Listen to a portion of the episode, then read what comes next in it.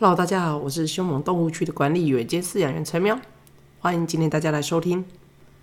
最近看到板上有人询问说，他发现他自己会不自觉的对小孩子情绪勒索，然后虽然他有跟小孩子道歉，可是他觉得好像有点上瘾了。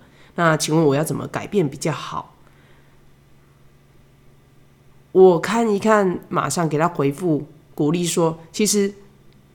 恭喜你达成第一步，自我察觉。要达成这一步，其实我觉得蛮难的诶，我甚至看到说他有 PO 这一个文章，都想要截图直接丢给我先生。你看，你看这样子。我觉得很多事物的本质要能够自我察觉，这一步是最难的。因为如果你想启动后面的改变，你第一步真的要先自我察觉。如果你自己都没办法发现你的问题点的话，那你后面说要改变，我觉得都是空话啦。白谈的，所以我就跟他说：“哎，先恭喜你哦。那第二步，我觉得我会建议他是刻意练习这一件事，先去思考说自己有哪些，比如说哪些句子是情绪勒索的，那要如何用正面的方式去表达，甚至说，哎，可以把它写下来，多练习个几次。比如说，我们常常跟小孩说：‘你赶快来吃饭，你再不吃饭的话，等一下就把它全部收走了哦。’或者是你功课再不写完的话，哦。”我们啊，哦，以后怎样怎样，我不就不要带你去玩了，或者玩具都要丢掉，都要收起来。其实这些句子全部都是比较偏向负面的，那也是比较情绪勒索的句子。那我们第一个先想到说，诶，这个句子我们如何把它转换成说是比较正向的？例如刚刚说的，你赶快吃完饭，不吃不然的话怎么样？你有没有发现，你后面通常都会加一个什么？不然的话怎么样？那我们就是把它给转换成说：哎，快来吃饭哦！吃完饭然后，肚子吃饱之后才有力气做什么？那刚刚的例子说，功课再不写完的话，我以后再也不要买玩具给你了之类的。你就说，我们快点把功课写完，写完之后我们才能够做什么事情？那这些句子。其实讲起来简单，有时候其实，在在真正实施的当下，在那个教育的现场，其实不一定那么的有用。特别是小孩子已经玩疯了的时候，或者是说他有他更想专注的事情在。不过讲归讲，其实还是要练习啊，就是慢慢去尝试出一个可以让小孩子能够接受，或者是对他有用的方式。那我还在这里另外提供一个方法，我觉得就是。很棒的一个方法是，你有没有发现？通常假设你要讲这种情绪勒索这个句子啊，吼，通常会把这些话放在第二句或第三句。例如刚刚说的“赶快来吃饭，不然怎么样”，或者是“快把功课写完，要不然哒啦啦啦啦”。所以我觉得就是强迫自己讲话，就只讲那么第一句，因为你通常会把最重要的句子放在第一句。那后面的那第二句跟第三句其实都是一些废话，都是情绪勒索的话。那与其这样，我们就先练习说，我们先不要去讲第二句、第三句，我们只讲第一句：快来写功课，快来吃饭。然后后面的第二句、第三句把它忍住，这一个方式至少可以先减少那些情绪勒索的频率。之后我们再慢慢去想，说我该怎么在这样子的当下。可以用一个比较正向的句子，然后还是对小孩子有效的句子。那真正有效的句子，每个人家里可能不一样，所以大家就自己去发掘。先练习只讲一句话，这一点我觉得也很建议各位爸爸妈妈去试试看看，或者建议自己的另一半。因为这件事情，其实我有建议过我另外一半说，去试试看，以后就只讲一句话。那他还在努力练习这一个部分呢，希望说可以渐入佳境。其实综合板上的评论呢，我觉得有归纳出几个要点，我觉得大家可以去努力的。比如说，像第一点，有一些文章讲说自己情绪爆炸啦，或者是单纯上来抱怨一下，我觉得这很好，至少你知道说我们要上来求救，去舒压，讲发表达自己的愤怒。我是建议说，其实最重要的一个照顾小孩的前提叫做照顾好自己。讲白一点，就是自己爽最重要，就去他的罪恶感。你有没有过那一种说，永远是把自己排在最后一个？可能有跟好姐妹的聚会，或者是说有有一些你很想参加的活动。不过今天小孩子放假，呃，可是我小孩子功课还没有盯完，或者是，可是今天先生先生怎么样怎么样，那小孩子怎么样怎么样，所以我只好放弃那些聚会啦，或者说或者是一些社团活动，然后留在家里面。那有点多少有点不甘愿的，就顾小孩功课。然后一边抱怨说为什么学校功课永远这么多，然后心中开始思考的时候，有没有什么任何可以自学的团体，或者是说小孩干脆不要去上学了，类似这一些杂七杂八的思想，其实总就一句话，就是现在的社会对于女性照顾者某些成分有很大的一些要求，甚至赋予你很大的一些罪恶感。一旦当你想要把自己放在顺位的第一位、第二位前面一点点的时候，你感觉就是不对的，或者是不好的，那你自己会油然而生一股罪恶感。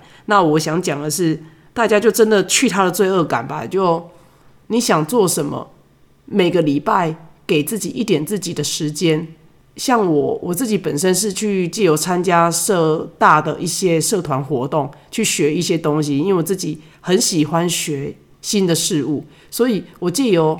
去上课的时候，同学可能有的人就觉得哈又来上课，可是我对于我来讲，我去我其实觉得很非常的开心，因为那是一个我可以放空，我可以真的就是做自己去做自己的事，虽然可能就短短一个小时或者一个半小时，可是那再这样来回的时间可能快两个小时，那是我真的完全属于自己的时间，我是为了自己喜欢的事情在从事一件事情。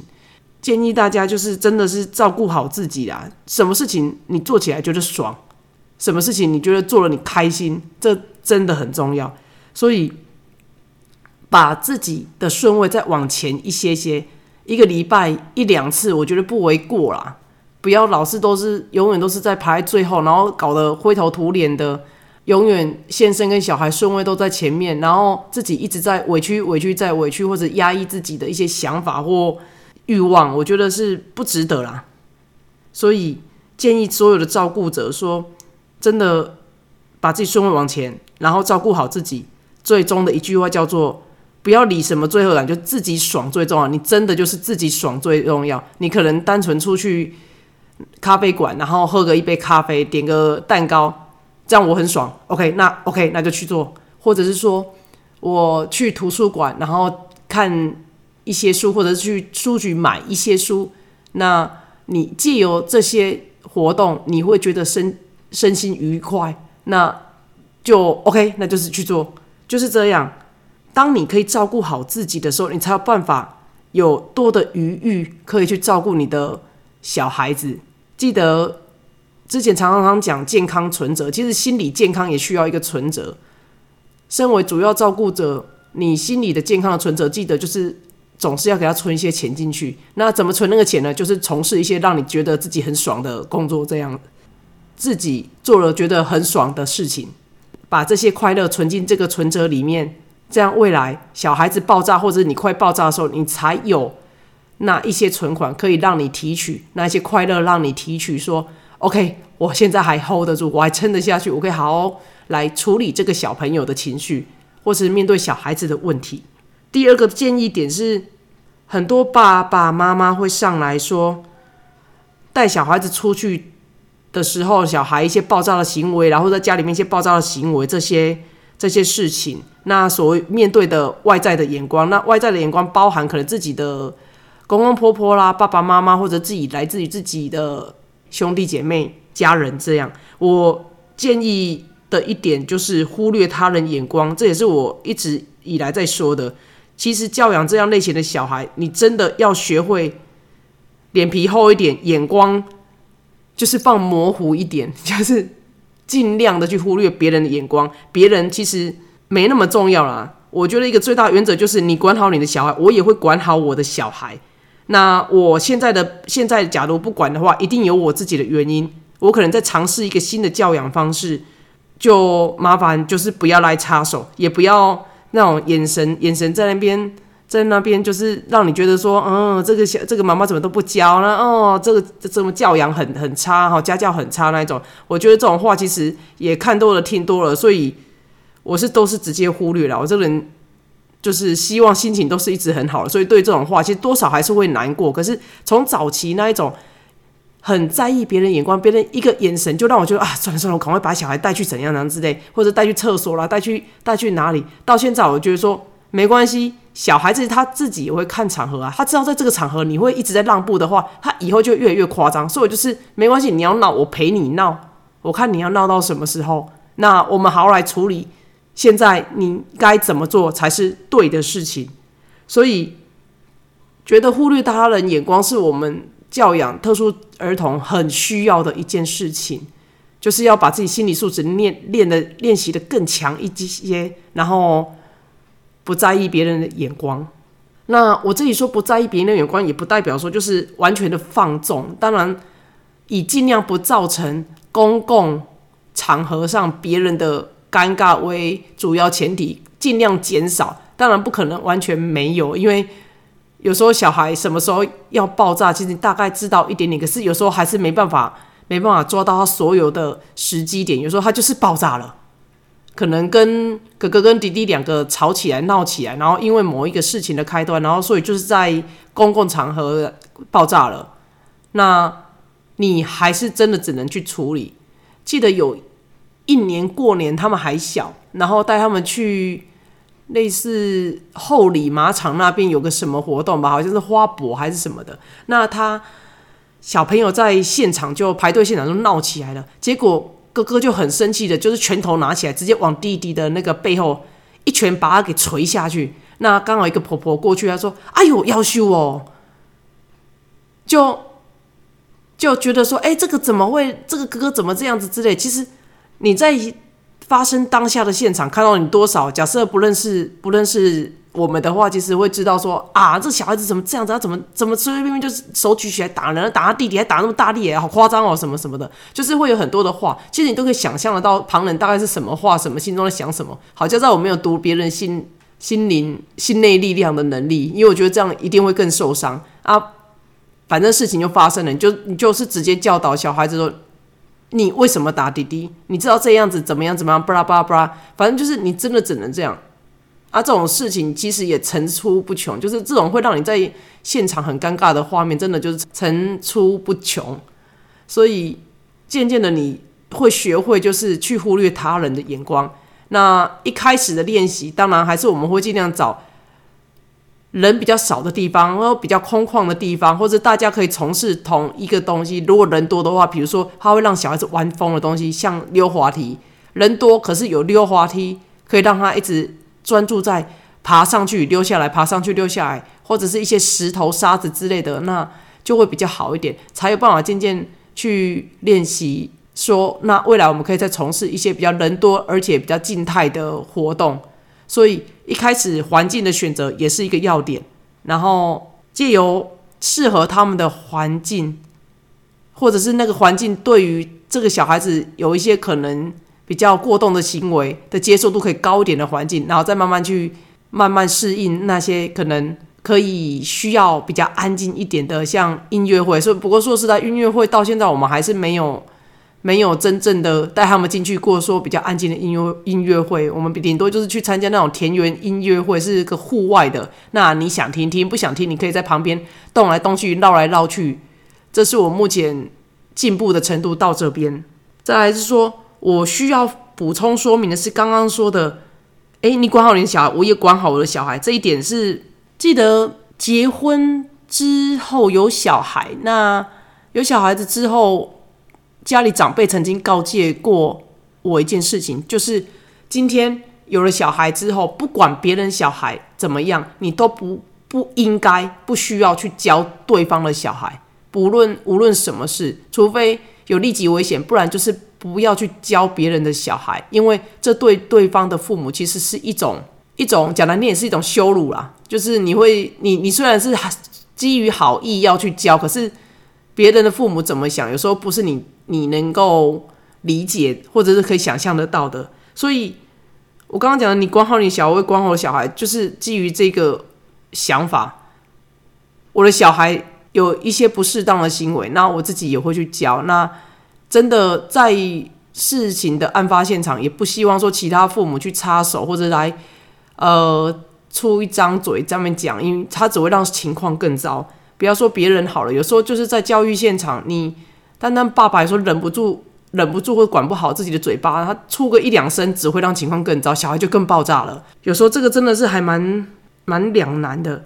那我刚刚说补充说明，就是说，诶，我我今天要你忽略别人眼光，然后也管好自己的小孩，各自管好自己的小孩，这样其实也不代表是放纵哦，这个很重要，就不能是放纵，是不是放纵？我觉得有一个有一点就是你要确认你自己目前的教养政策或者教养策略是什么，然后你也确定你是往着那个方向的道路上，确认你的目标终极目标是这样，只是你现在使用的手段。是可能现场先冷静哦，现场我不教育，这很重要。接下来第三个方法，我觉得也蛮重要的，就是你要训练自己去寻找资讯、寻找方法的能力，然后还有调整的能力。发现自从有了这两个特殊儿的宝贝之后，我看了很多相关的书。比如说，现在还在看的是一本叫做《两百个雅斯伯格症的教养秘诀》，这一本应该很多人都有看过。那我目前还看到一些些啦，所以还没看完。如果看完有什么心得，再跟大家分享。那包含说，最近也下定买了另外一本，就是上次我带小孩回诊，后来我实在受不了，我就跟医生说：“医生，请问你有没有推荐的书单？因为我发现我图书馆该借的我几乎都借借过了，然后也都看过了。那有没有推荐的书单？”结果，一是人很好，他就推荐了一本书。他说他只唯一推荐这一本，其他的都没那么的推荐。那那一本书叫做《孩子的挑战》，我也去买来了。那再过一阵子看完之后，我再跟大家分享他的心得。这是回到我刚刚讲，就是寻找资讯的能力，还有寻找方法的能力。因为其实教养特殊儿的路上，一直就是。常常在碰壁的状态，那我发现我只要一旦碰壁，我就会比较偏向把自己沉淀下来，然后去寻找是不是有哪个环节我做错了，或者是有什么方法我没有试过，再来同一套方法用在同一个特殊儿的身上，其实不会是长久有效的，这是我自己去亲身体会出来的。常常这个方法在老大身上用了有效一阵子，可是，一阵下一阵子可能就又没有效了。你可能又要换方法，所以你就是一直在调整自己，一直在改变自己的方法，然后一直在转换自己。所以我说，寻找资讯的能力，还有去调整自己做法的能力，其实是很重要的一个一个生存能力。与其说生存能力，就是在教养特殊儿的这个环境下要能够生存下来，这个部分真的很重要。